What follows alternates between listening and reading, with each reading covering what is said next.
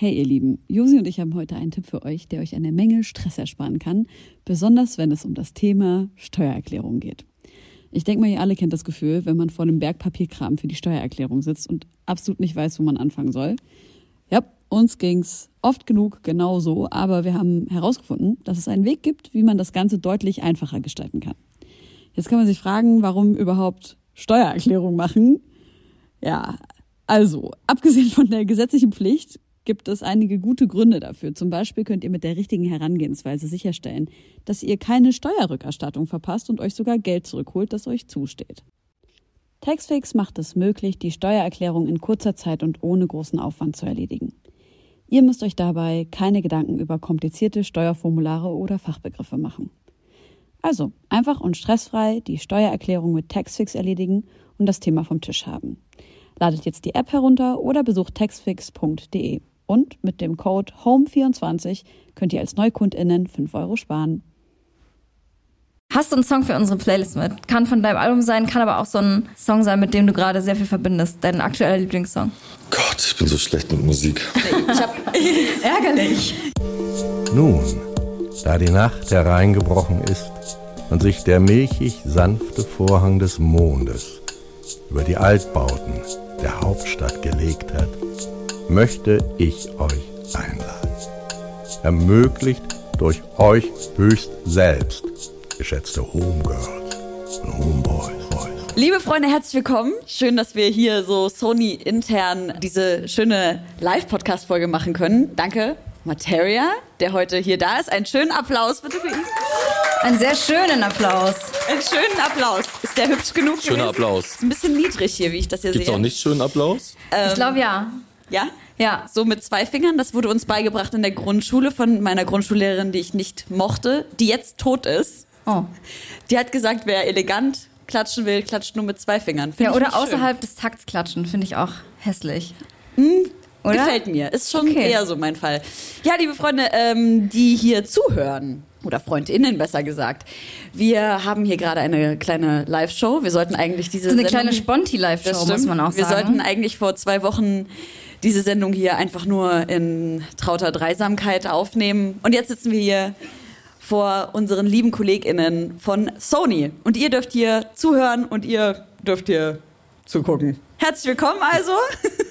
Wie schön ist es auch, äh, dass man sich am Arbeitsplatz einfach mal so anderthalb Stunden freinehmen kann. Ja.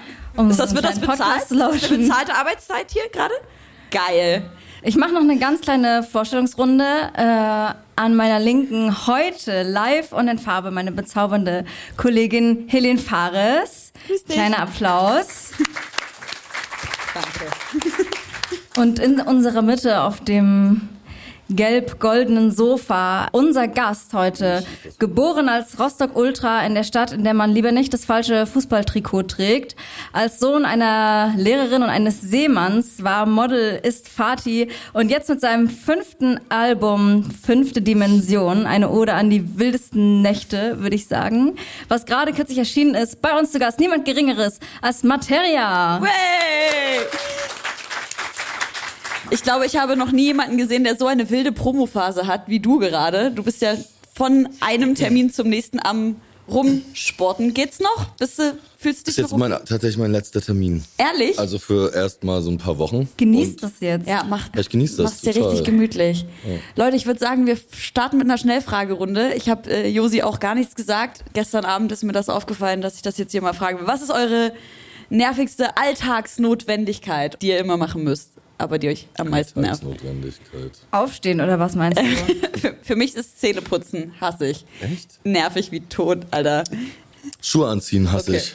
Parkplatz suchen. Alles klar. Socken anziehen hasse ich auch. Ja? Ich finde, das Leben mit Socken ist ein sinnloses Leben. Ich finde, daran merkt man, dass man einfach im falschen Land lebt. Nee, ich finde, daran merkt man, dass es komisch ist, dass wir Menschen uns so Sachen auferzwungen haben, die unnatürlich sind. Ja, aber weil es kalt ist. Man braucht ja die Socken, sonst wird man immer krank. Aber Ja, wenn man das irgendwo stimmt. mal im Urlaub ist, wo es immer warm ist, einfach stimmt. ganz normal seine Crocs, ich liebe Crocs, äh, tatsächlich ein super Schuh, wie ich finde, oder seine äh, Sandalen oder seine Letten anzieht und einfach so, warum muss man seinen Fuß Deswegen haben die ganzen. Leute alle so Stinkefüße und so und überall und haben so Ey. Männerfüße sind auch so unfassbar hässlich ganz oft. Wenn ich die Füße von meinem Vater sehe zum Beispiel, das ist unfassbar. Echt? Ja, weil Liebe Männer Grüße machen an dieser das. Stelle. Ja, machen da einfach Aber nichts. das ist halt auch so beschissen für die Fußgesundheit. Ich war dieses Jahr einen Monat in Mexiko und da habe ich die besten Fußgefühle meines Lebens gehabt. Weil du viel barfuß warst. Weil ich war die ganze Zeit nur barfuß. Was ich halt auch gerne wieder einführen würde, ist im Freien auf Klo gehen. Also ich finde dieses, ich finde es so unnatürlich, dass wir alle auf ein Klo gehen. Ja. Und vor allem, wir würden ja auch übelst viel Wasser und Holz sparen, wenn wir einfach ins Freie kacken. Aber wäre das nicht übelst krass, wenn wir bei der jetzigen Population wirklich alle draußen scheißen würden? Also äh, bei mir, ist es nicht, bei mir ist es nicht so lange her.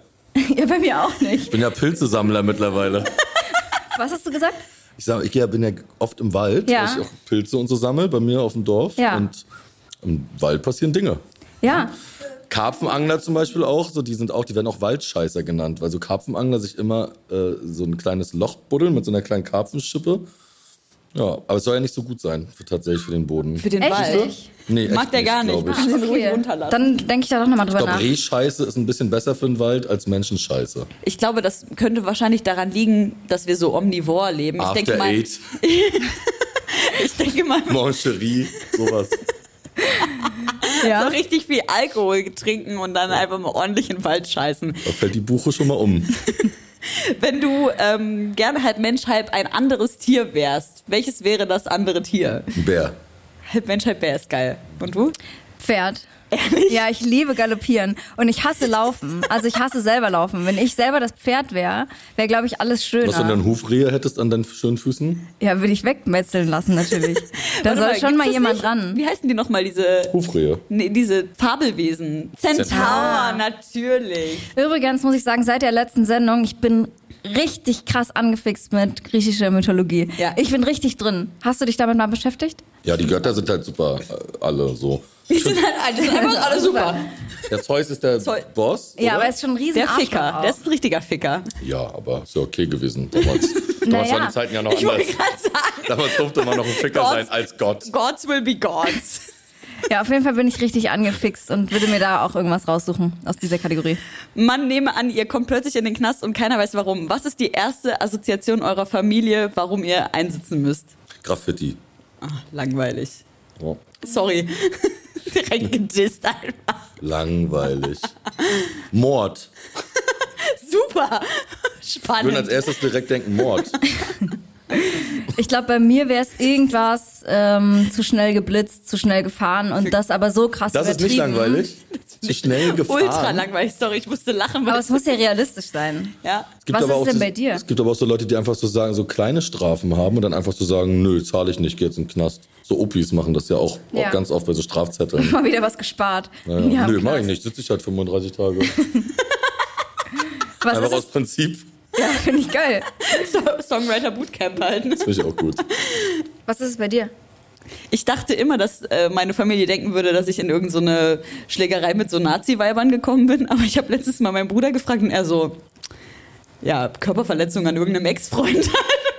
Wow. Illegale Hundezucht. oh nein, wo ist eigentlich Kali? Ach, guck mal da hinten. Grüß dich, Ligrü an dieser Stelle. Okay, das allerletzte aus akuter Not, ähm, euer Geheimtipp bei Erkältungen. Worauf schwört ihr? Äh, Medizin, also so. Aspirin-Komplex. Nee, ich bin richtig tablettengläubig so. Ja. Und dann auch ein guter Cocktail. Zum Beispiel waren wir gerade auf Tour und äh, dort war die Spezialität ähm, Orthomol Wodka. Das ist Orthomol Wodka. Das ist, glaube ich, richtig gut. Das muss ich mir merken. Ich darf kein Orthomol nehmen, weil Orthomol ist nicht, Orthomel, äh, nicht gut für die Nieren. Ach so, das stimmt. kann sein. Das Problem ist ja auch, dass die ganzen Vitamine sind ja alle sind ja chemisch hergestellte Vitamine. Und dieser Geruch von Orthomol ist, glaube ich, das Vitamin B12 und das ist dieser Multivitaminsaftgeruch. Ja.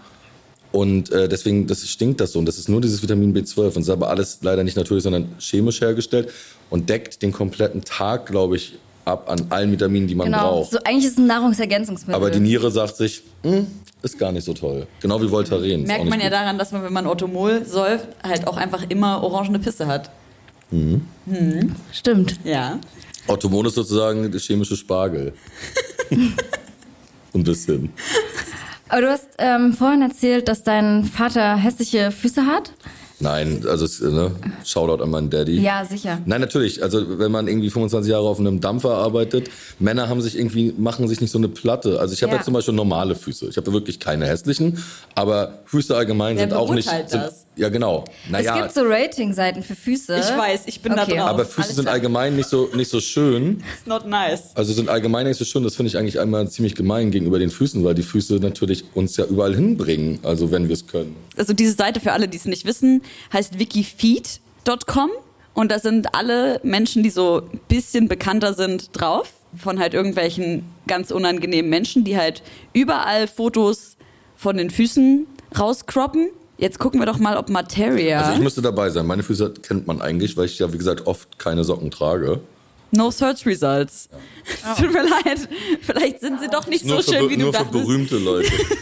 Nein, sind Ich hab auch nur sind drei- nicht schön, sind auf keinen Fall schön. Okay. Aber sind auf jeden Fall auch nicht ganz, also äh, richtig Horror. Worauf ich eigentlich hinaus wollte, ist genau, dass äh, dein Vater ja auch Seemann war. Und das ist, glaube ich, auch eine Sache, womit ich mich krass identifizieren kann, weil zumindest mein Opa äh, oder meine Familie kommt von Rügen und war auch eine Fischersfamilie. Und ich finde, keine Ahnung, also das ist einfach in mich übergegangen. So diese Liebe für Boote und Angeln und Wasser. So, das kommt einfach ganz eindeutig daher. Wie war das für dich damals äh, auf? Ja, es ist schön, weil, ja, aber für dich, das ist halt sehr schön, weil ich mich immer, immer rechtfertigen muss für alles, was ich so mache. Äh, Als Angler hast du immer Probleme und Verstehe ich. Ich finde Angeln auch schwierig, aber ich kann aber das ist ja total eigentlich nachvollziehen. null schwierig. Ich meine, moralisch schwierig. Nein, Null. Überfischung ist moralisch scheiße oder so, aber Angeln doch nicht. Das ist immer, die Leute machen sich das so einfach. Aber wenn so ein kleiner Junge mit seinen anderen beiden Kumpels irgendwie so loszieht mit so einer Stipprute und die so die Natur entdecken, dann auch wissen, dass wenn man Fleisch nur mal isst, dass man das auch töten muss, so. Da lernst du die richtig wichtigen Sachen. Heutzutage denken, denkt jedes zweite Kind, Bärchenwurst ist aus Bären.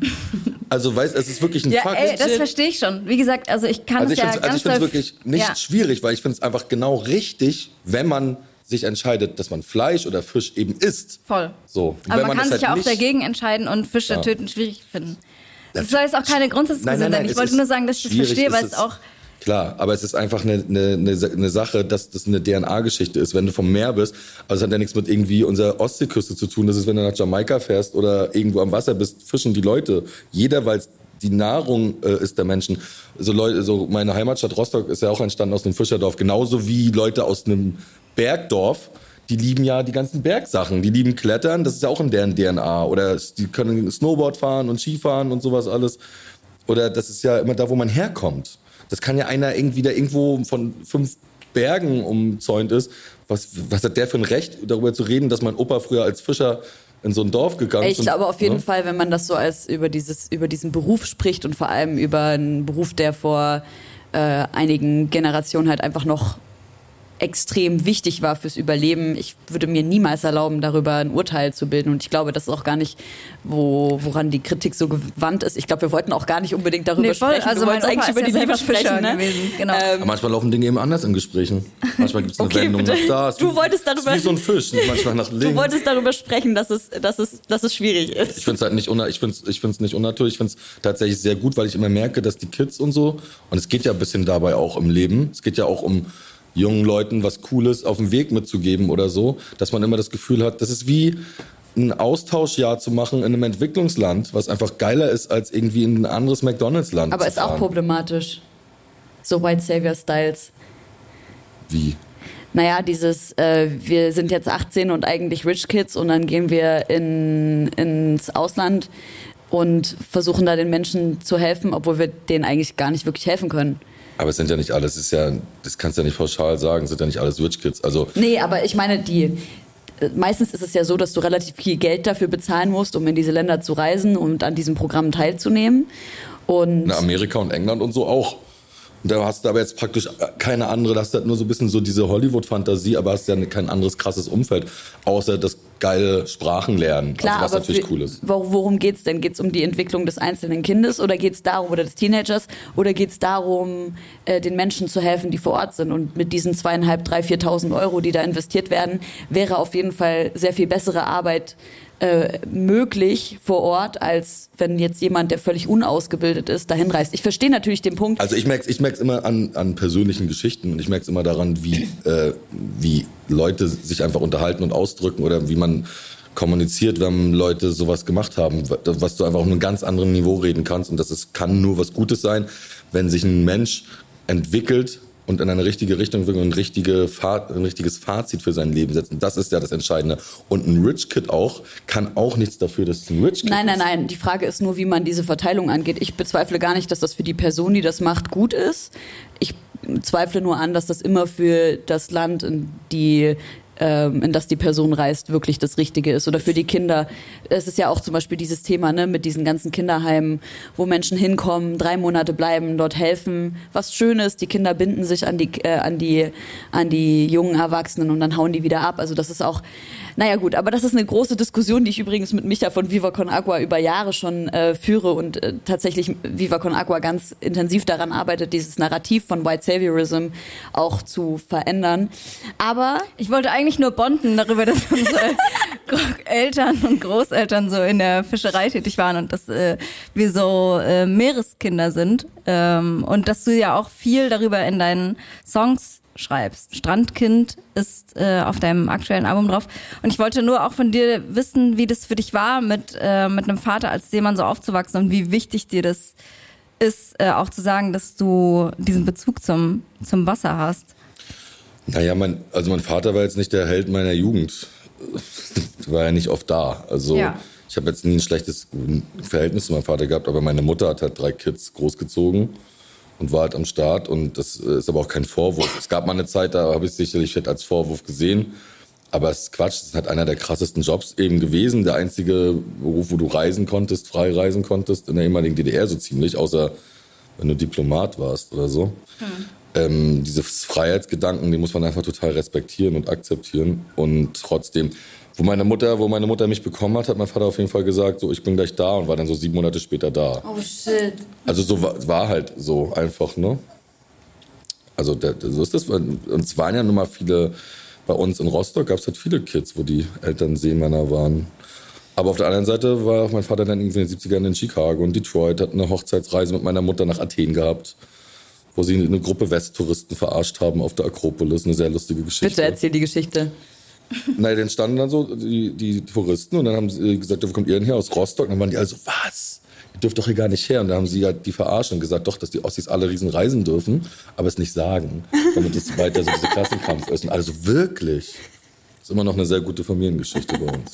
Aber was glaubst du, was hat dein Aufwachsen dort im Gegensatz zu Kindern, die vielleicht in der Stadt aufwachsen, verändert? Oder was waren so die Unterschiede? Also ich bin schon, äh, Rostock ist schon jetzt keine, ist eine Großstadt auch. Das ist schon auch eine Stadt.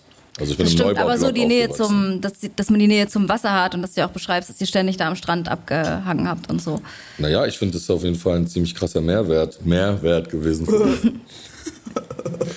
naja, also es gibt halt nichts Schöneres. Im Winter trist und langweilig und im Sommer das beste Leben. Einfach Strand, am Strand sein. Sich jeden Tag zu treffen mit seinen Freunden am Strand. Das ist so ein bisschen, deswegen Strandkind. Bei Strandkind ist eigentlich so der Song auch das Thema, genauso wie das war. Wir hatten immer einen so einen Platz am Hotel Neptun, Turm 3.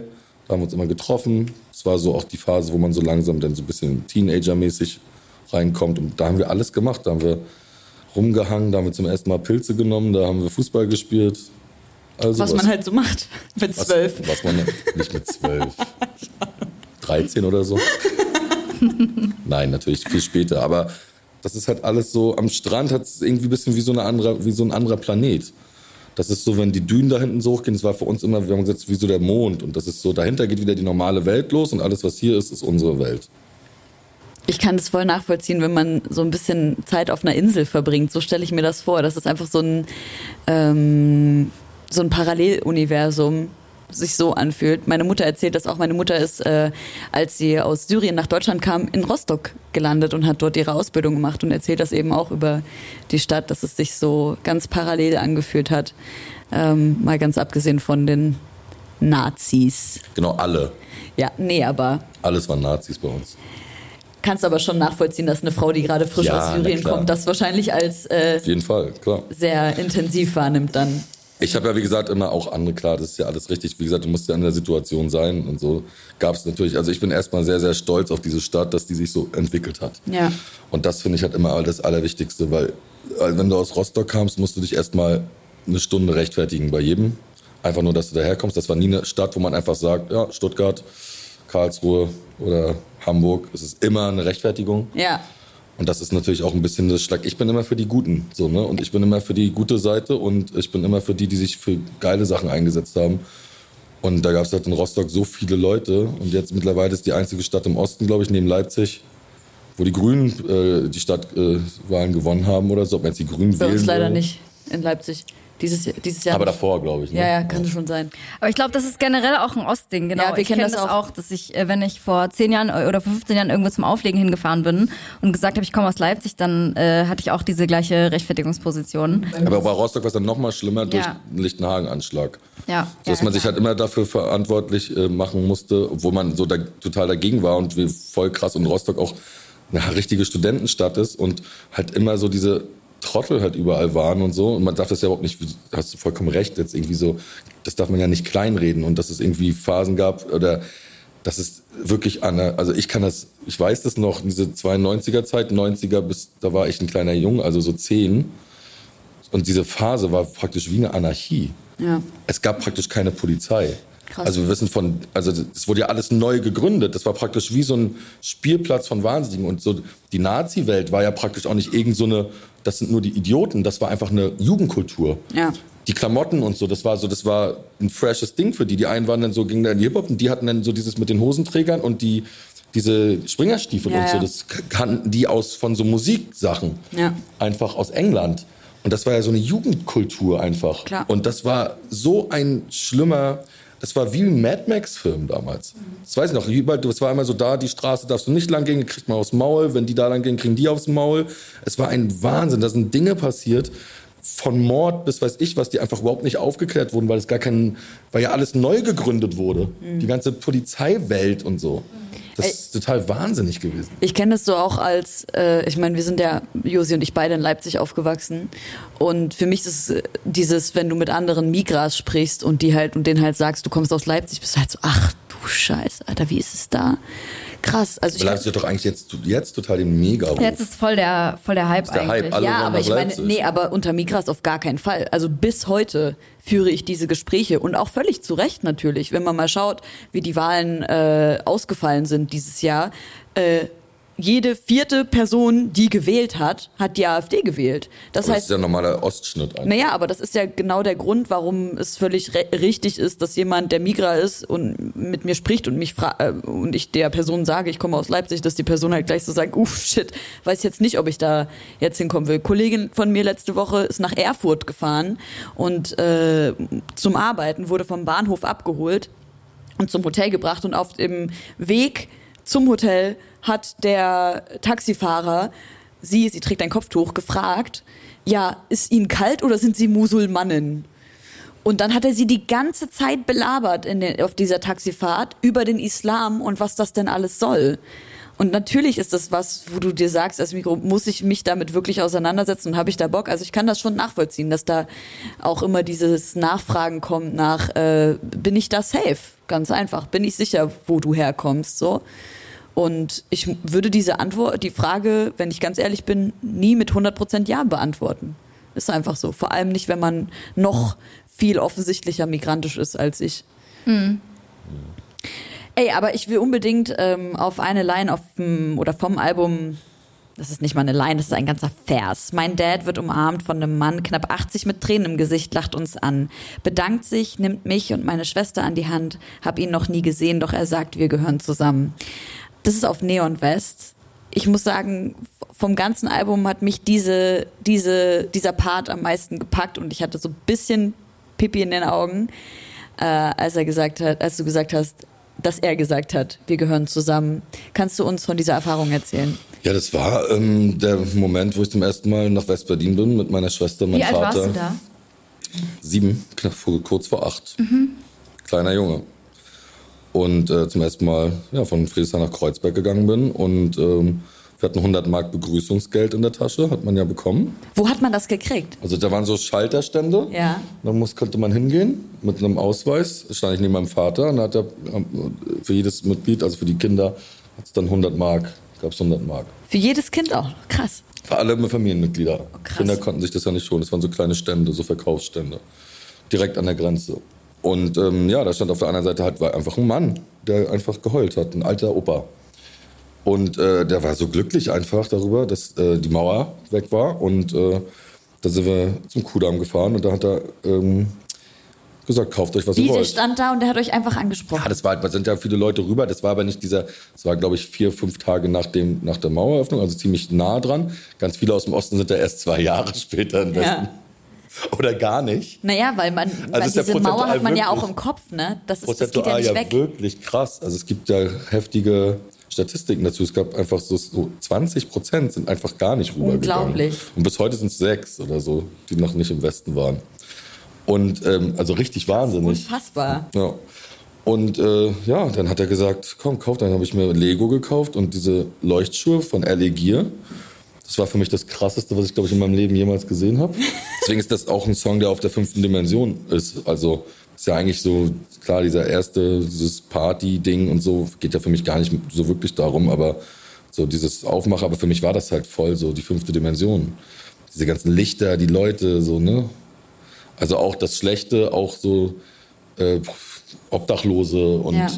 sowas gab es ja in der DDR jetzt auch nicht so Du richtig. beschreibst auf dem gleichen Song auch, dass du deine Mutter gefragt hast, Mama, was heißt obdachlos? Das war, habe ich sie wirklich gefragt. Ja. Ich habe sie halt gefragt, was das bedeutet. Das, da liegt ein Obdachloser. Das war ja ein Wort, was ich nicht kannte. Ja. So wie Shimano. Oder wie, man kann den Berg auch mit einer Gangschaltung hochfahren. Man muss nicht immer treten. Oder Maracujas oder so. Das gab's ja nicht. Das ist ja so geil einfach, dass das alles nicht gab. Und ähm, ja, das war die Situation dieses, äh, dieses Songs und dieses Vereinigungsgefühl. Und da ist jetzt auf einmal so ein Land, was auf einmal ist das so eins und diese Seiten, die so verschieden sind und die so an, ganz komplett anders geprägt sind, bis heute eben.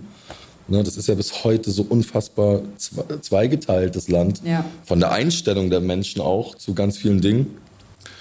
Und ähm, ja, da gibt es natürlich, wie gesagt, also das würde natürlich die Zeit hier sprengen, aber es gibt natürlich auch sehr, sehr viele Gründe, warum es so ist. Ne? Hast du damals schon ähm, das, das Gefühl gehabt, dass Berlin so eine Stadt ist, wo du mal leben wollen würdest? Ich habe immer, wenn du Rostocker bist, ist es immer so die ganz große Entscheidung Hamburg oder Berlin, was eigentlich fast alle machen. Und ich war ganz klar Team Berlin. Ähm, es war Hamburg, fand ich immer schön und ich mag, mag das auch sehr da. Aber Berlin, da meine Mutter kommt ja, meine Geschwister sind hier geboren. Ähm, meine Mutter hat hier studiert, mein Vater, die, die haben alle hier gewohnt. Ich war, meine Mutter hat sich dann ins Meer verliebt, ist dann nach Rostock und da bin ich geboren. Aber davor war sie jetzt hier im Salamanderhaus am Bo- äh, Berserinplatz ge studiert, gelebt. Wie gesagt, meine Schwester ist da geboren, wo mein Sohn geboren ist. Deswegen war, wir hatten Verwandte, mein Onkel, meine Tante und die ganzen, äh, die ganze Mainzer Straße. Meine Mutter hat in der Mainzer Straße Hausbesetzungen auch gehabt. Also sie kam ja aus einem sehr linken Flügel. Und das war für mich immer klar. Das ist schon ich- Friedrichshain, oder? Genau. Ja. Das war damals so die Haupt, also eine ganze Straße Rund um die. Liga, da die Genau. Ecke, ja.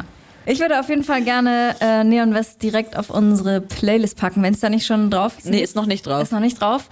Äh, das wäre mein erster Playlist-Pick für die Homegirls Playlist, wo ihr jetzt alle, also ihr noch nicht, aber ihr, die das jetzt hört, rübergehen könnt. Jetzt sofort alle, die hier zuschauen, nehmen jetzt das Handy aus der Hand und spielen gleichzeitig auf Spotify.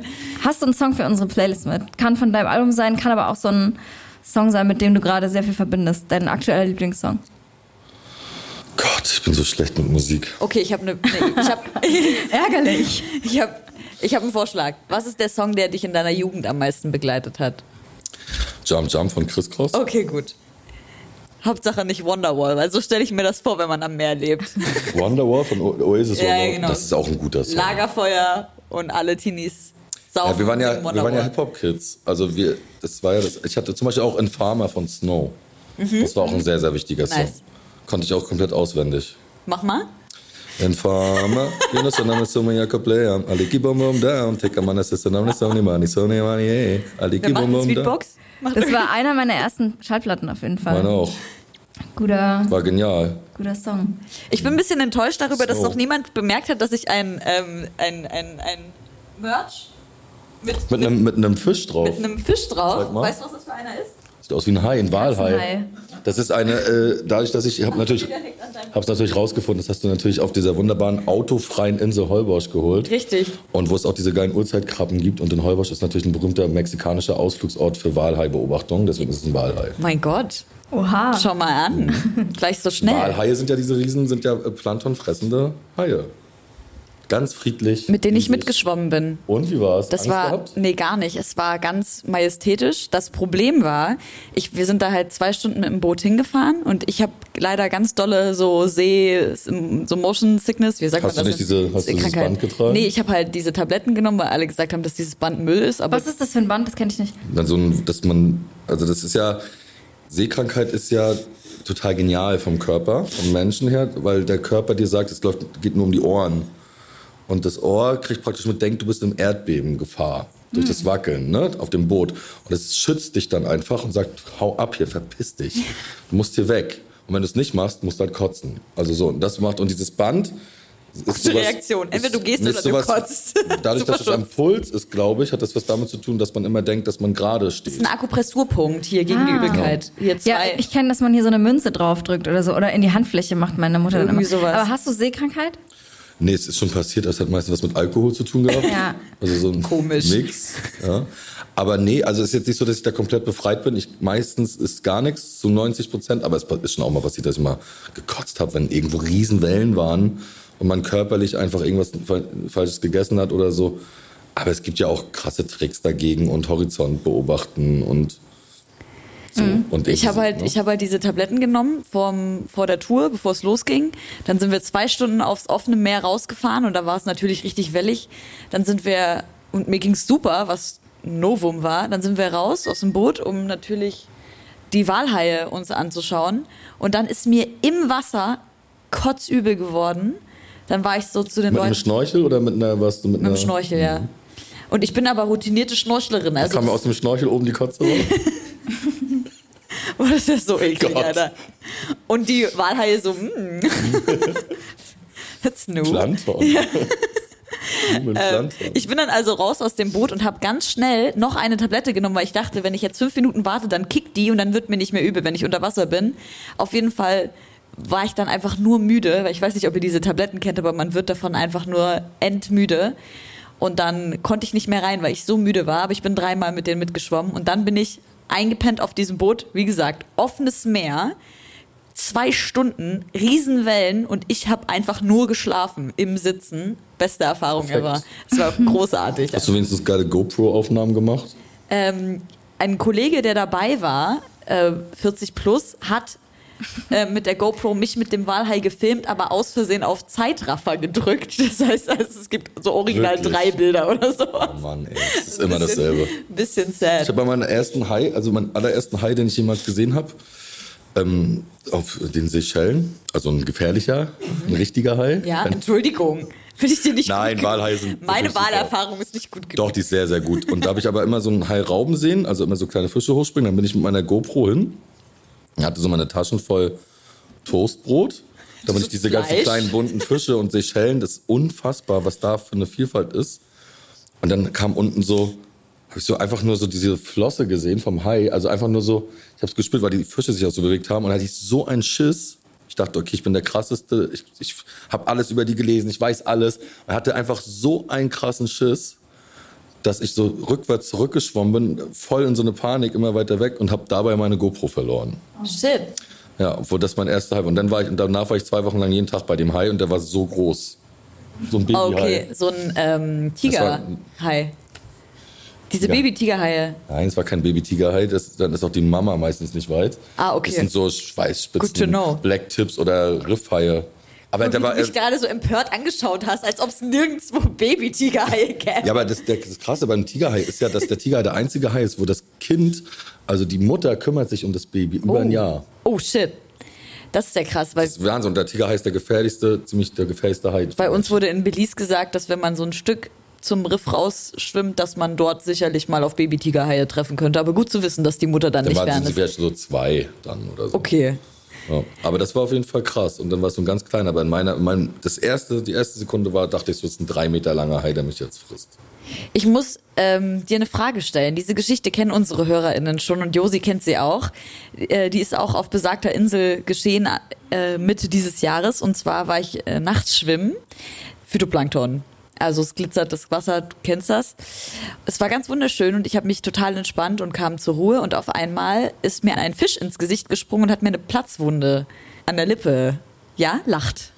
Ihr dürft lachen, verschafft. Warum? Ja, weil du erstmal in sowieso einem falschen Element warst, also in seinem, also Gast.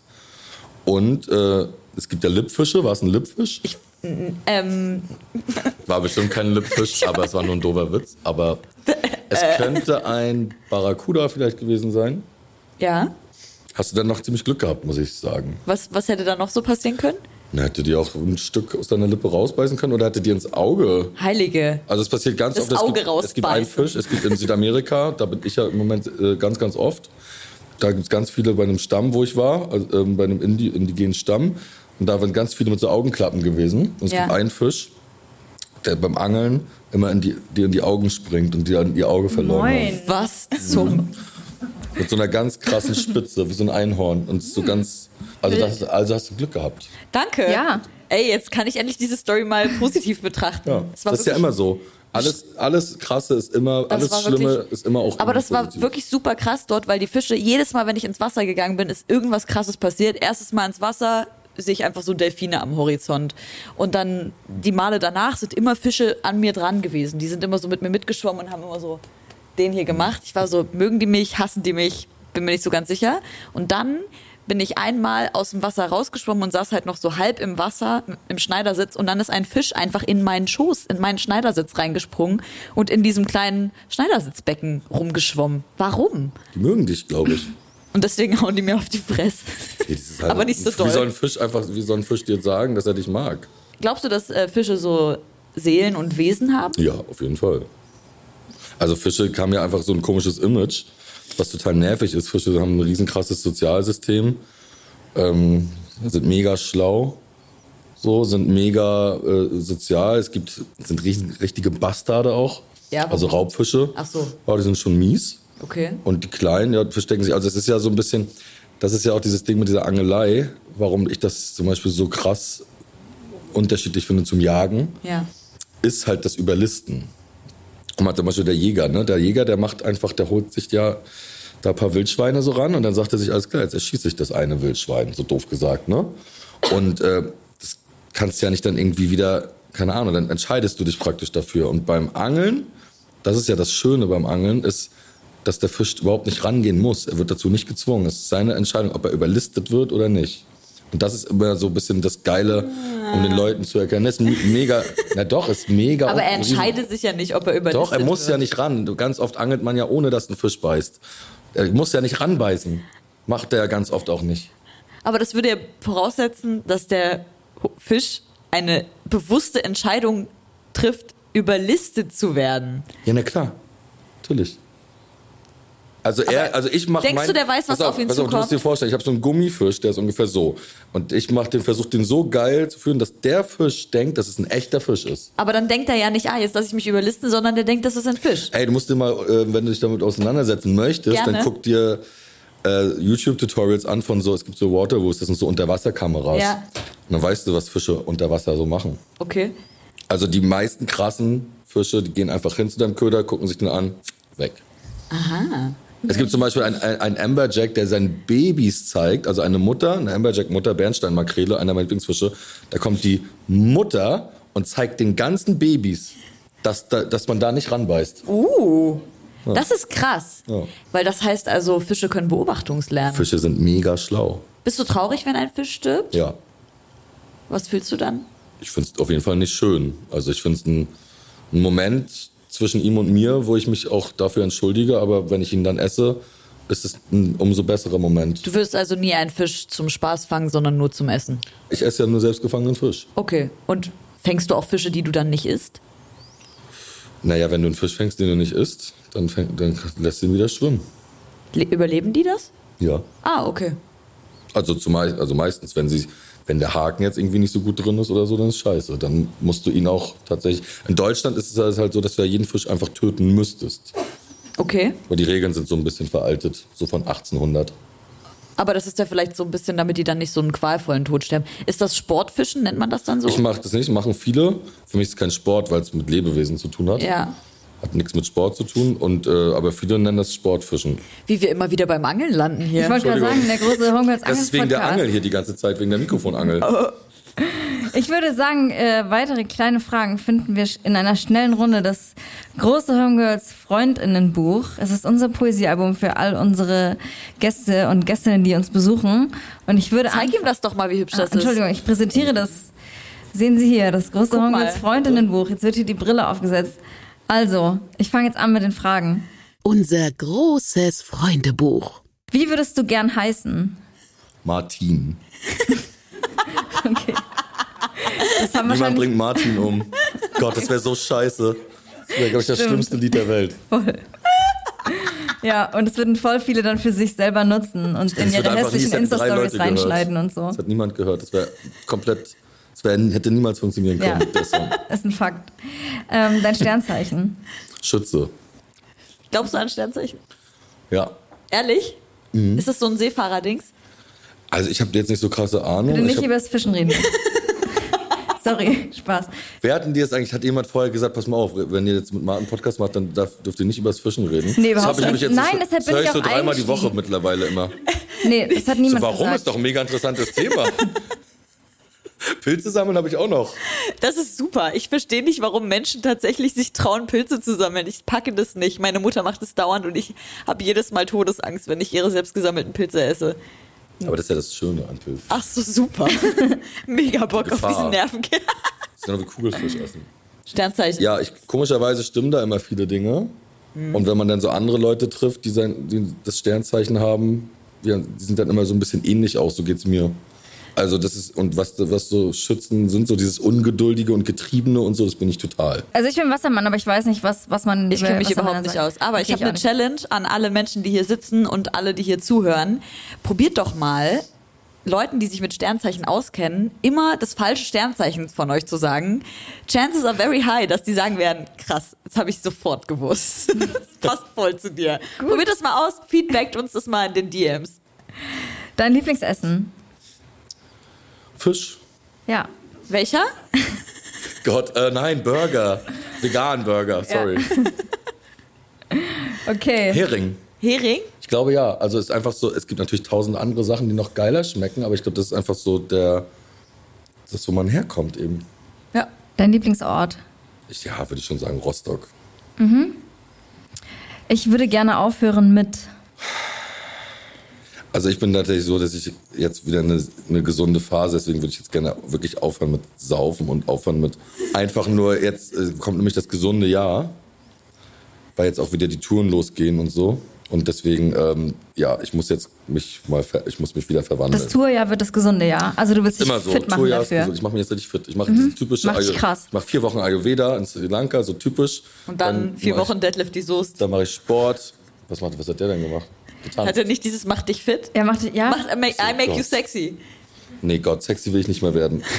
Ich will einfach, sind ich will vorbei. einfach nur gut mich ernähren. Ich habe jetzt gerade letzte Woche eine Saftfastenwoche gemacht. Das war schon mal ganz gut. Wie war das so mit Ich habe das schon, ich habe jetzt Saftfasten nicht, ich habe hab schon mal gefastet. Ich finde das super. Finde, das hilft immer mega. Geht man dann viel. noch aufs Klo so richtig? Nee, nach drei Tagen nicht mehr. Außer im Wald. Dann musst du mal Genial. richtig. Und das ist wahrscheinlich nicht schlecht für den Boden dann. Das ist wahrscheinlich dann richtig gut. Ja. Ich habe verstanden, ist das ist nicht schlecht für die Hoden, oder? Im Boden. Boden. Okay. Nährhoden.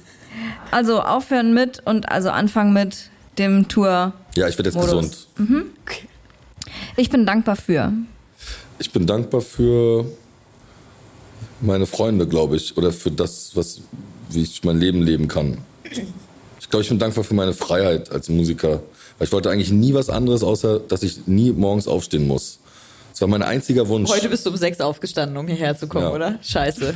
Aber mein einziger Wunsch ist, war immer so einfach die Freiheit zu haben, das zu machen, was ich möchte, wann ich es will. Und das kann ich irgendwie so machen. Das finde ich irgendwie, dafür bin ich sehr dankbar. Ja. Glaubst du, du bist jemand, der das bis ins hohe Alter schafft? Dankbar Also- zu sein? Nee, ähm, das machen zu können, worauf man Bock hat. Auf jeden Fall. Ja. Ich krieg ja GEMA. Stimmt. Ich wollte gerade sagen, das hat ja eigentlich in allererster Linie was mit Geld zu tun und auf deiner Ebene muss man sich da wahrscheinlich einfach keine Gedanken mehr drüber machen. Gott sei Äh, Dank. Mir, ist das darum geht's mir mir geht es einfach darum, dass ich halt einfach riesenkrasse Sachen machen möchte, die ich definiere mich nicht so als Musiker. Das Mhm. ist mein Unterschied zu vielen anderen Leuten. Okay, sondern als Künstler? Nee, überhaupt nicht. Ah. Überhaupt nicht als Künstler. Ich bin ja kein, ich mache Musik, ich kann ganz gut Texte schreiben und liebe es Musik zu machen, aber ich liebe halt ganz viele andere Sachen auch. Ah. Die liebe ich genauso doll. Okay. Ich habe, wenn ich zwei Tage frei habe, gehe ich ja nicht ins Studio und Sondern kiffe. Angeln. Naja, dann gehe ich irgendwo, fahre ich irgendwo hin oder suche Pilze oder so. Also Hast du noch wirklich. geheime Hobbys, von, die du nicht so öffentlich besprichst? Nee, aber ich, zum, ich bin tatsächlich so, dass ich gerade unfassbar viel Zeit in Spanisch lernen investiere. Geil. Das heißt, ich will mein Spanisch auf einem nicht so einen doofen, ich kann eine Pizza por favor Niveau, Niveau bestellen, sondern Pizza, klassisches Nationalgericht Mexikos. Genau, kennt man ja. Und Pizza Margarita. Und ähm, das ist halt, weil ich ja, wie gesagt, jetzt ganz oft in Kolumbien war und bei mir und ich da viele so Freunde habe und sich da so ein paar Sachen so entwickelt haben und dass ich da wirklich normal reden kann mit den Menschen. Das mache ich gerade und tatsächlich diese Pilzwelt interessiert mich gerade wirklich richtig krass, weil so damit geil. man eben nicht stirbt. Also baller ich mir da jeden Tag zwei, drei Stunden Informationen rein und bin jeden Tag zwei, drei Stunden im Wald und versuche das zu checken. Dann Ja, gehe ich zu irgendwelchen- auch geil. War ich neulich mit so einer 90-jährigen Oma, mit meinem Vater und seiner Freundin im Wald, Frügen. Und dann haben wir so eine Pilzdings-Führung gemacht. Ich habe letztens so einen Podcast gehört, da hast du auch gesagt, dass die so die mega besten Namen haben, die Pilze. Und dass wenn man so einen Namen für seine neue Band oder für sein Haustier sucht, soll man einfach mal das Pilzebuch aufmachen. Killerpilz. Und dort oder, gibt's. Das oder, oder, oder Pferde von so Pferderennen. Die haben auch immer sehr gute wie, Namen. wie würdet, was, ist, was ist ein guter Pferdename von, von einem Pilzbuch? Nein, aber Pferdenamen sind immer so richtig krass, so Fab Five, Freddy, Finger, Four. Aber wenn so du jetzt an die die. Pilze denkst. Und Pilze, ich meine, der grüne Knollenblätterpilz, Ja. Sehr guter, sehr, der sehr guter Ritterröhrling, Bandname. Der Ritterröhrling, das könnte schon noch ein Rennpferd sein. das stimmt. Was ist eigentlich aus den Killerpilzen geworden? Ähm, das ist Sind, witzig, die sind immer auf der Gästeliste in München. ich glaube, die haben sich aufgelöst, aber der Yo, der dort äh, Sänger war, der macht, glaube ich, also der macht so Coachings auch. Und ich sehe immer so Facebook-Anzeigen, wo er so Leute coacht. Er ist ein super netter Typ, wirklich. Also meine Hand in alle Feuer für die Killerpilze. Ist ein Ehrlich? sehr, sehr nette Jungs. Okay, na wirklich, gut. richtig korrekt. Martin, bestes Tier der Welt.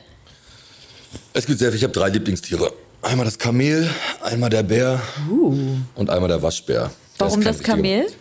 Ich liebe Kamele. Ja. Ich, ne, ich hab, bin mal durch Marokko, äh, durch eine Wüste äh, mit einem wilden Kamel. Und nicht mit einem so ein armes, geschlagenes. Ja. fieses, weil das hasse ich wie Ja, Sau. klar. Und dann war ich mit dem Kamel über eine Woche zusammen und hab mit dem da so äh, Pausen und Oasen geschlafen. Sie haben so eine Seele, Geil. diese Tiere. Das war mir vorher nicht so klar. Und ich habe ja auch, äh, ich habe ja Alpakas bei mir zu Hause auf meinem kleinen Bauernhof. Zwei Alpakas und Alpakas sind ja auch sowas wie ganz kleine Kamele, auch Lamas. die nennen sich Neuweltkameliden, also die können auch so Wasser speichern und die brauchen wenig Wasser und so.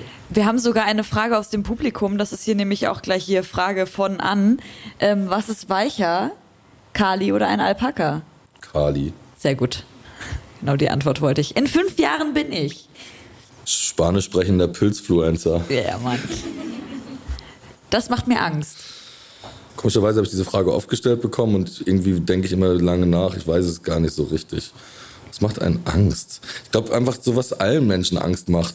Also, dass irgendwie Leuten, die man liebt, was passiert oder so. Das will man auch nicht sagen. Man darf darüber auch nicht so reden, finde ich. Was, also, ich habe jetzt irgendwie, ja, ich hatte mal eine, eine Spinnenphobie, eine leichte.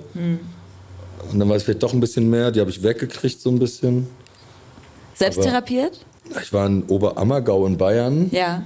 in so einem Amphibienhaus und habe ich die Taranteln und so dann gefüttert, weil ich im kolumbianischen Dschungel bin und ich dachte, okay, ich kann da nicht hinfahren, Ja. ohne, weil da passieren einfach Dinge. Also da sitzt halt einfach so eine Spinne auf deinem Kopf morgens.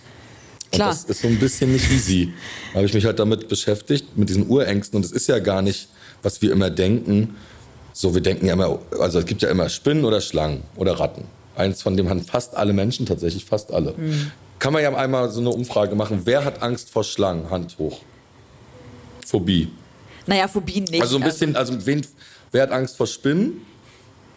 Guck mal, wie krass. Und Ratten? Wer hat denn vor nichts von den drei Dingen Angst? Ja, Auch ein paar. auch ein paar Leute. Okay. Genau, aber das ist, ist praktisch so, dass, Savage. dass, es, dass, es darum, dass es darum geht, dass äh, diese Tiere Menschen früher getötet haben. Also durch Giftspinnen, Giftschlangen und die Ratten haben ja die Pest auch verbreitet. Dadurch ist es so, dass der Mensch meistens äh, zu einem von diesen dreien So eine eine Art erlernte, Urangst erlernte, hat. erlernte Genau, es hat auch nichts damit zu tun, dass eine Schlange keine Gliedmaßen hat oder so, sondern das ist eigentlich das, dass die dann wieder mal wie beim Seekranksein, dass dein Kopf dir sagt, ey, Lass es. pass da auf.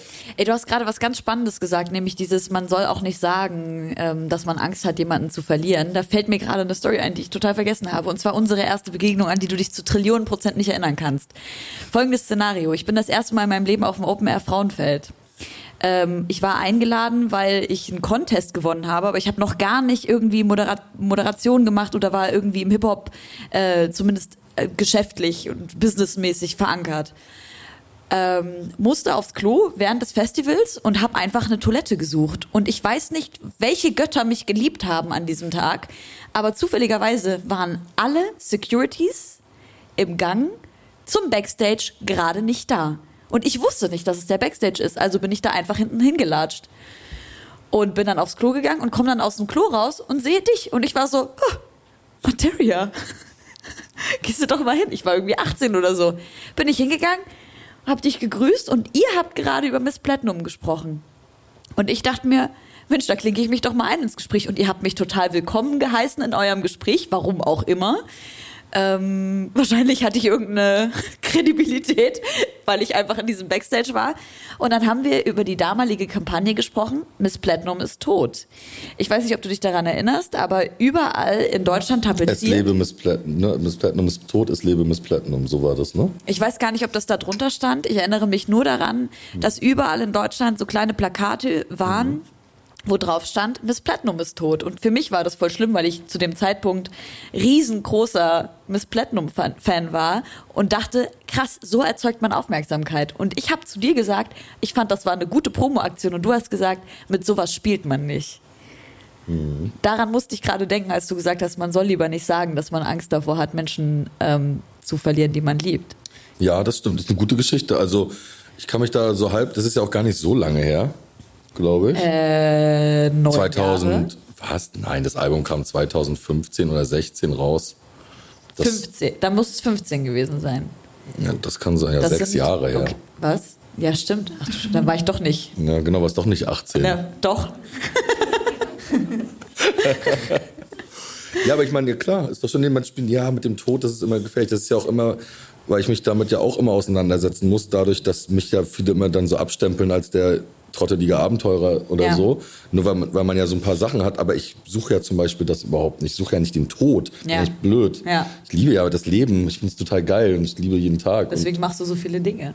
deswegen mache ich so viele Ja. Dinge, solange man kann, so viel wie geht eben. Ja. Hast du auch auf deinem Album Habe ich auf gesagt? meinem Album gesagt, Ja. deswegen. Und ähm, ich glaube, deswegen ist das für mich irgendwie. Also ich finde immer das schöner, wenn man irgendwas sieht, was man noch nicht so richtig gesehen hat. Aber bist du so abergläubisch, dass du sagst, man soll gewisse, also bei uns ist es zum Beispiel so, ne, kulturell, man darf gewisse so Krankheiten nicht aussprechen. Ne? Man sagt jetzt nicht äh, Krebs oder sowas. Weil alleine das Aussprechen dessen, das einem ja ins Bewusstsein ruft, glaubst du an solche Dinge? Auf jeden Fall. Ich bin ganz klarer Seelenmensch. Also deswegen ist das so, wenn du Bock hast, irgendwie zu feiern und zu saufen und, und deine Seele sagt, ja, ich will, Ja. glaube ich, ist es gesunder, als wenn man es nicht macht und dann aber, dann aber so einen traurigen Abend hat. Ich Ja. glaube, Traurigkeit macht viel Scheiße. Ultra, ultra krass. Kann man irgendwie, glaube ich, nicht so richtig belegen, aber Doch, doch, total. Ja? Kann man komplett. Also äh, psychologisch von hinten bis vorne. Trauer ist gleich Stress, ist gleich äh, Herzerkrankungen, Darm. Äh, Darmerkrankungen. Also alles. Also eigentlich ganzes, ganzes System. Stress wird von Trauer. Aber es ist ja, Dings. ja, Trauer hat ja so verschiedene Stufen. Das stimmt. Das ist ja einfach nur, einfach nur so auch mal so was Falsches zu machen, Ja. wenn man es für richtig, das ist, glaube ich, total wichtig. Was Falsches zu machen, wenn man. Naja, dass man nicht immer alles so richtig und dass man nicht immer, es nicht immer alles schlau sein muss, was man macht. Okay. Das finde ich halt wichtig. Ich glaube, allein daran immer zu denken, dass man immer schlau sein muss und dass man alles richtig macht, allein das macht, würde mich schon komplett krank machen. Ja, kann ich nachvollziehen. Das ist, glaube ich, ein entscheidender Punkt. Also was ist der, was ist die Quintessenz? Was gibst du unseren HörerInnen? Viel mehr Klingelstreicher. Ja. so, so viel man kann, so viel wie man kann, so lange wie es geht. Ist so. Klingelstreiche finde ich nach wie vor einen, der immer noch, ich laufe immer auch noch weg. Also sie zumindest so fünf, sechs Meter und ich habe immer noch Angst, dass einer rauskommt. Ich auch. Ich mache wirklich richtige Scheiße, aber das finde ich immer noch einer der besten Streiche, die es gibt. Das ist stabil. Auch einfach dieses Nervige, dass du dann so abends im Bett liegst und dann einer noch mal so klingelt und genau, das finde ich genauso geil wie die in Hamburg mit den Luxusautos immer nachts durch die so durch diese Wohnviertel fahren, wo dann alle so schlafen, so, Ja. so nachts um eins, so am Sonntag, Rum. wo alle morgens zur Arbeit müssen und es wirklich alle richtig nervt. Das finde ich richtig gut.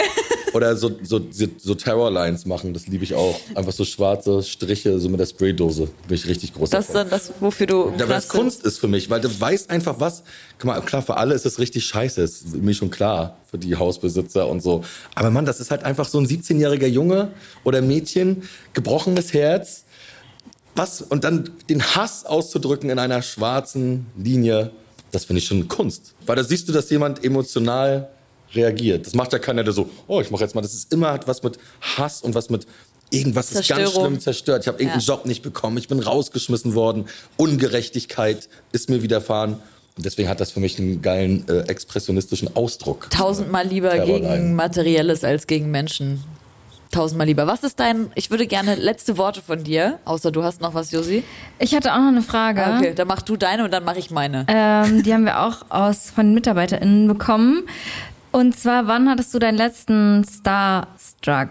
Oder hast du sowas überhaupt noch, dass du so Leute kennenlernst, wo du denkst, Junge, da war ich übelster Fan von. Ich habe ja zwei, ich habe ja, ich habe mich halt nicht getraut bei Björk.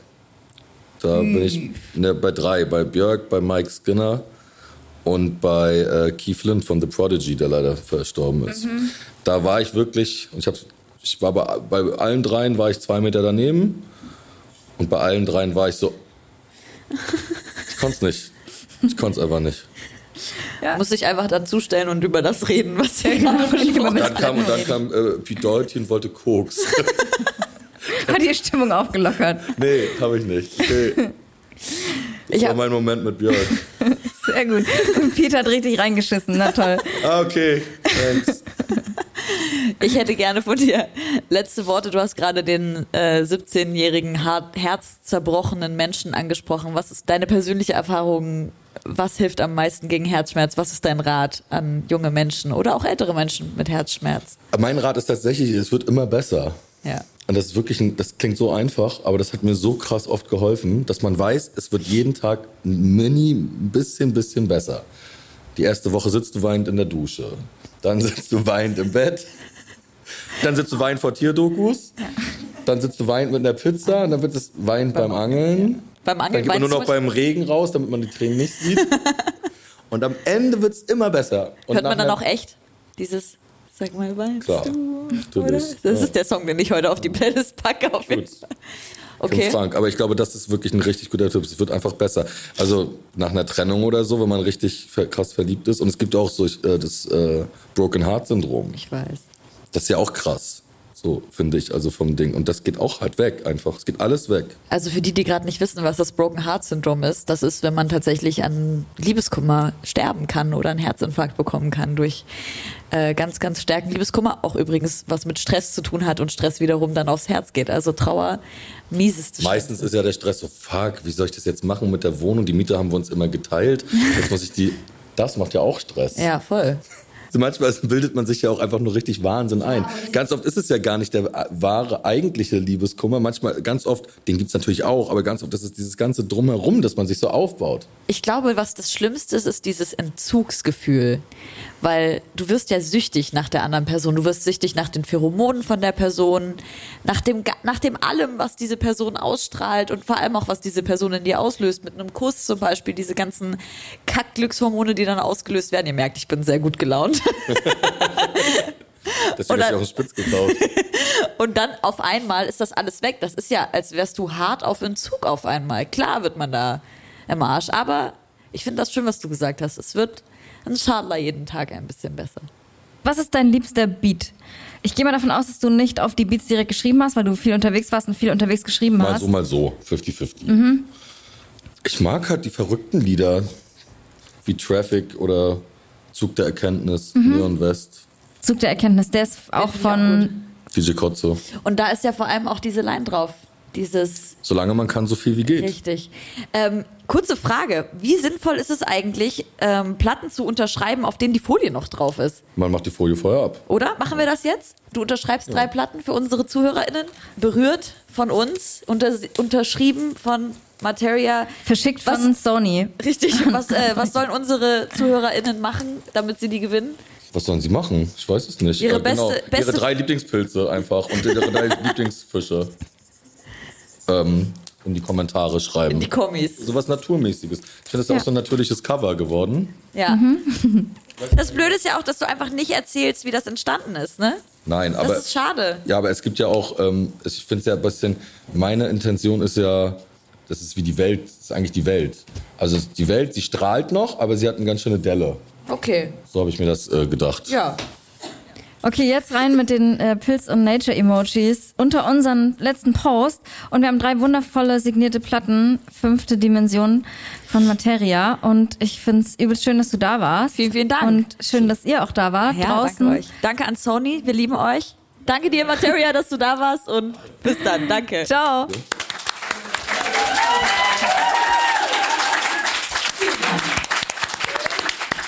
Galligrü von nach der Live-Sendung. Worüber wir nicht aus Zeitgründen gesprochen haben, ist unsere Rubrik Was können wir tun? Aber das wollen wir auf gar keinen Fall vergessen.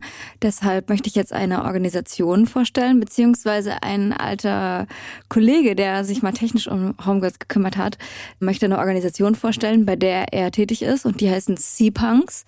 Die kümmern sich um Geflüchtete, um Menschen in Seenot und äh, engagieren sich einfach für eine gerechtere Gesellschaft und haben eine Spendenkampagne laufen auf seapunks.de oder auf deren Insta-Channel. Die wollen nämlich ein Schiff kaufen. Und da sind ganz viele super engagierte Leute dabei. Und was Marc sonst noch über Seapunks zu erzählen hat, das könnt ihr jetzt hier hören. Und ansonsten wünsche ich euch noch eine wundervolle Zeit. Bis in zwei Wochen.